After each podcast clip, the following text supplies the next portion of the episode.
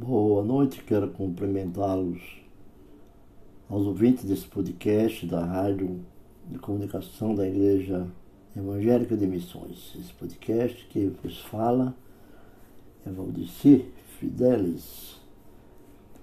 Eu quero hoje falar sobre o Evangelho de Mateus, capítulo 24. Que mais me foca nessa palavra é no versículo 6, onde fala: Vocês ouvirão falar de guerras e ameaças de guerras, mas não entrem em pânico. Sim, é necessário que essas coisas ocorram, mas ainda não será o fim. E nós buscando entender essa palavra, o Senhor fala que nós somos mais que vencedores. Isso quer dizer que a resposta que poderíamos ter desse capítulo de Mateus 24 é que Jesus predisse que o amor de muitos esfriaria como parte de sua resposta à pergunta dos discípulos. Vejam o que disse: Declaro-nos quando serão essas coisas e que sinal haverá da tua vinda e do fim do mundo. Essa é a frase em Mateus 24, no Sermão do Monte, Jesus escreve o fim dos tempos. Jesus escreve o fim dos tempos, mas é que perecerão, mas que perderão a sua segunda vinda. Ó, no Sermão do Monte, Jesus descreve o fim dos tempos que precederão a sua segunda vinda. Dizemos, Jesus em breve voltará. Jesus está voltando. Ele diz que haverá falsos cristos. Nós vamos encontrar na, na Bíblia, Mateus 24, verso 5. Guerras, Mateus 24, verso 6, que é foi o início dessa, desse texto, e contendas e desastres naturais, lá no verso 7, de Mateus 24. Jesus também alertou sobre a perseguição dos crentes, alguns dos quais provariam, provariam ser falsos discípulos que se voltariam uns contra os outros. Jesus afirmou em Mateus 24, no verso 9 ao 10. Então, e disse Jesus, por se multiplicar a iniquidade, o amor de muitos esfriará. Então Jesus chamou a atenção porque o amor de muitos esfriará. Na verdade, isso é um tema mais central do amor primordial para o livro de Mateus, quando ele escreve lá em Mateus 24, 12 quer que seja por causa da influência ilisória dos falsos mestres, da perseguição ou do medo da morte. Eu falei há poucos dias, falei sobre o texto que nós não devemos temer a morte, devemos falar mais sobre a morte, perder o medo e se preparar para, para a morte. Que a morte, quando vier, nós vamos. E ela continua. O zelo de muitos falsos mestres diminuirá. Seu amor, seu amor para com Jesus, para com Deus e para com a igreja esfriará. Isso é que diz as escrituras, os evangelhos. Os verdadeiros cristãos, mesmo aqueles cuja fé é fraca, perseverarão até o fim. Então, o importante não é desistir, é perseverar. Os que perseverarão até o fim, Mateus 24, no verso 13. Deles é o amor verdadeiro que é fruto do Espírito Santo. Afirmação nós vamos achar no livro de lá em Gálatas, né, no capítulo 5, no verso 22. Essa é a referência que nós buscamos nas, na Bíblia Sagrada. E esse amor não pode falhar, como está em 1 Coríntios 13, no verso 7. O amor não pode falhar. E todos nós sabemos que o que fala em Coríntios, em 1 Coríntios, é de suma importância para a afirmação que está no, no, no, está no capítulo 13 de 1 Coríntios que diz assim, ele diz, 1 Coríntios 13, verso 7, diz assim, o amor nunca desiste, nunca perde a fé. Sempre tem esperança e sempre se mantém firme.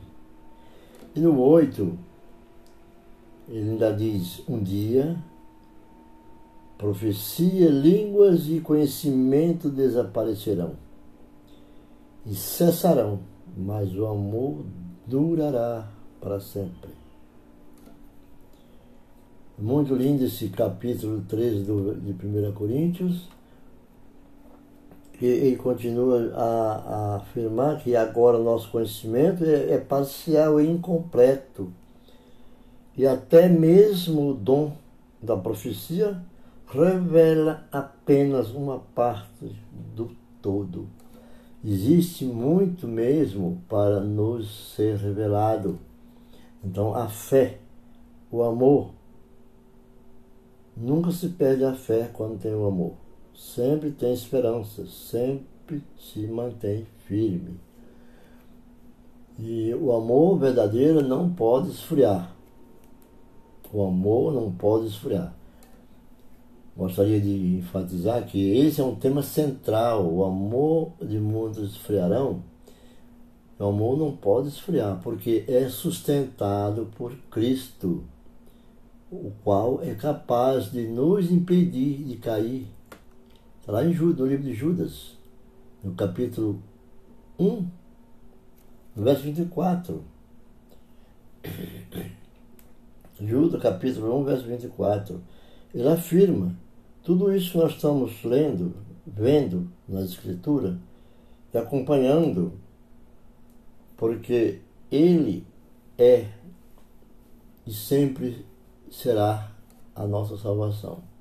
E no livro de Judas, que é um, um único capítulo, no versículo 24, bem no finalzinho, que só são 25, ele, é, ele afirma o seguinte, ele afirma o seguinte, que é, toda a glória seja aquele que é poderoso para guardá-los de cair e para levá-los com grande alegria e sem defeito a sua presença gloriosa. No 25 diz: Toda glória seja aquele que é o único Deus, nosso Salvador, por meio de Jesus Cristo, nosso Senhor. Glória, majestade, poder e autoridade lhe pertence desde antes de todos os tempos, agora é para sempre. Amém, Jesus. Para aqueles que sem o Espírito, como diz o texto, no entanto, o amor que tem ficará cada vez mais frio nos últimos dias. Para aqueles sem o Espírito Santo. O amor se esfria a cada dia, nos últimos dias. Paulo expande essa ideia em 2 Timóteo. Paulo expande essa ideia em 2 Timóteo, quando ele fala ao seu filho amado, Timóteo, né? Em 2 Timóteo, quando ele fala sobre o amor, é, é, no capítulo 3 de Timóteo, 2 Timóteo, ele fala, de, ele fala assim, fala assim, Paulo adverte a Timóteo sobre, sobre tudo, os últimos dias da, que haverá sempre muito, muito difíceis. Sabe que nos últimos dias haverá tempos muito difíceis, porque as pessoas só amarão a si mesma e ao dinheiro. Serão arrogantes e orgulhosas, zombarão de Deus, desobedecerão a seus pais e serão ingratas e profanas não terão afeição nem perdoarão, caluniarão outros e não terão autocontrole, serão cruéis e odiarão o que é bom. Então, essas afirmações que dá a Timóteo, 2 Timóteo, Paulo adverte ele sobre isso e Paulo ainda continua e diz assim: trairão os amigos, serão imprudentes, cheios de si e amarão os prazeres em vez de amar a Deus, prazer para si mesmo. Pede, pedes mal para seu próprio deleito. Quando descreve os últimos dias. O amor que essas pessoas têm, meus irmãos, não é um amor caloroso e vivo por Deus. Não são e não é. Sua verdade, o seu povo. Em vez disso, é um amor a si mesmo e ao dinheiro. É a si mesmo e ao dinheiro. No verso 2, ele diz: Amar-se mesmo é o dinheiro e serão arrogantes e orgulhosos. Paulo descreve aqueles cujo amor por Deus, Cristo e os santos é apenas fingido. Diz que ama, dizem que amam, mas são fingidos. Paulo adverte sobre isso não é realidade, são falsos.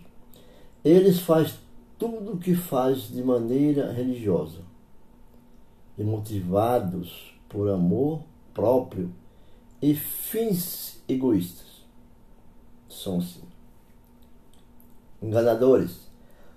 Usa de conhecimento de seitas é, que eles não é a seita do qual eu estou falando. Falando, eles improvisam coisas por não dizendo que está tomado pelo pentecostalismo, falam em língua e dizem que é o Espírito Santo que lhes ordenam. O seu objetivo é obter glória e aplauso dos homens ou usar a religião para ganhar algo para si são show, festas de shows. Show em púlpito. Eles não fazem nada para a glória de Deus, a honra de Cristo ou o bem dos outros. Então, nesse trecho, nós vemos nessa palavra que eles são pessoas que se diz pentecostais mas na verdade eles usam de falsos profetas.